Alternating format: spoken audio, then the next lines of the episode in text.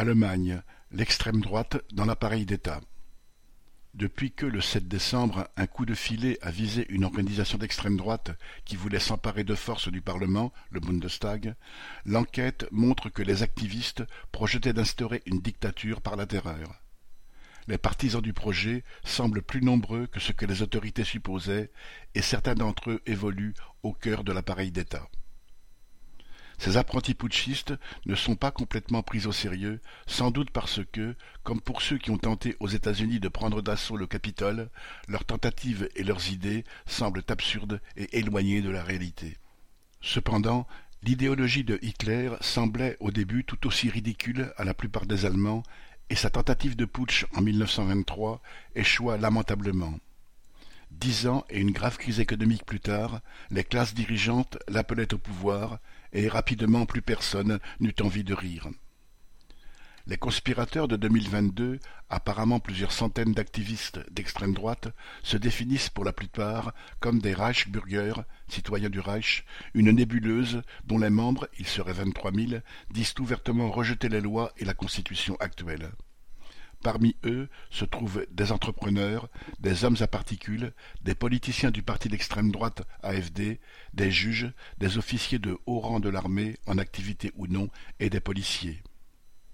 Eux qui disent vouloir s'attaquer au système en font donc pleinement partie, jouissent souvent d'une position privilégiée et de relations haut placées. Pour leur projet de putsch, ils avaient collecté des armes et commencé à mettre en place des structures militaires. Des listes de personnes cibles avaient aussi été établies, comprenant des hommes politiques, dont l'actuel chancelier et une ministre, et des personnes moins connues. Attaque raciste.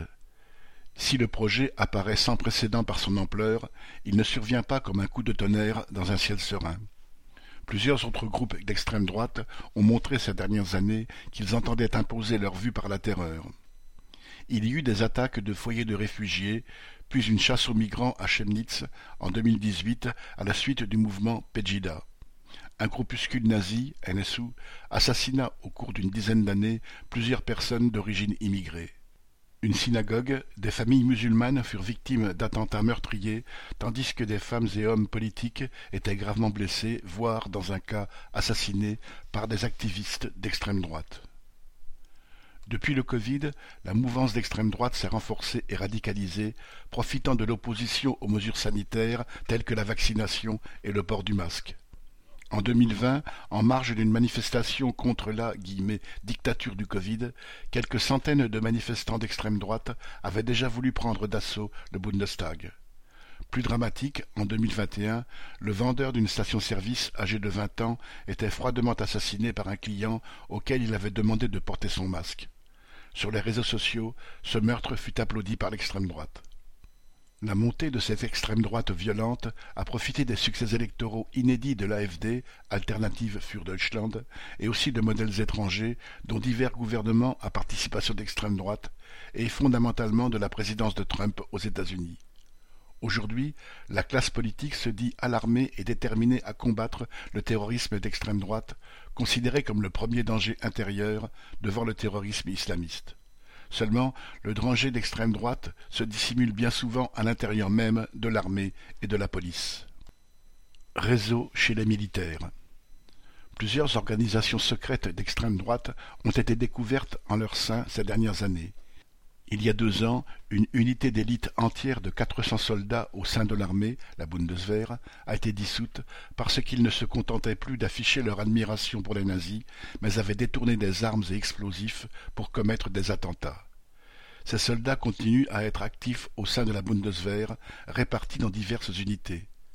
C'est cette armée qui, dans un proche avenir, est censée être modernisée, rééquipée à hauteur de milliards d'euros, pour défendre les valeurs démocratiques. Et que dire des policiers qui ont fourni les informations et participé aux menaces de meurtre contre des bénévoles ou des avocats engagés dans le soutien aux migrants ou contre des femmes et des hommes politiques du parti de gauche, Die Linke Ces policiers sont également presque tous en service. Car, même si de telles forces d'extrême droite posent quelques problèmes au parti de gouvernement, la classe dirigeante ne peut ni ne veut en purger son appareil d'État. Pour elle, il est vital que les policiers et soldats ne se posent pas de questions et défendent inconditionnellement son ordre. les possédants doivent pouvoir compter à cent pour cent sur l'armée, la police et la justice, piliers essentiels de tout régime de classe, et ne vont pas se fâcher avec elles. Et, fondamentalement, l'idéologie de l'extrême droite, avec sa haine des autres peuples, son culte de l'obéissance aveugle, le mépris des ouvriers et des chômeurs, et la vénération de la loi du plus fort, en fait de bons défenseurs de l'ordre capitaliste, surtout en période de crise aiguë. Les dirigeants du système sont convaincus que celui-ci risque, dans les années à venir, de sombrer dans une crise majeure, comme le rappellent leurs discours sur un changement d'époque, sur des périodes de « grande privation » et peut-être de guerre.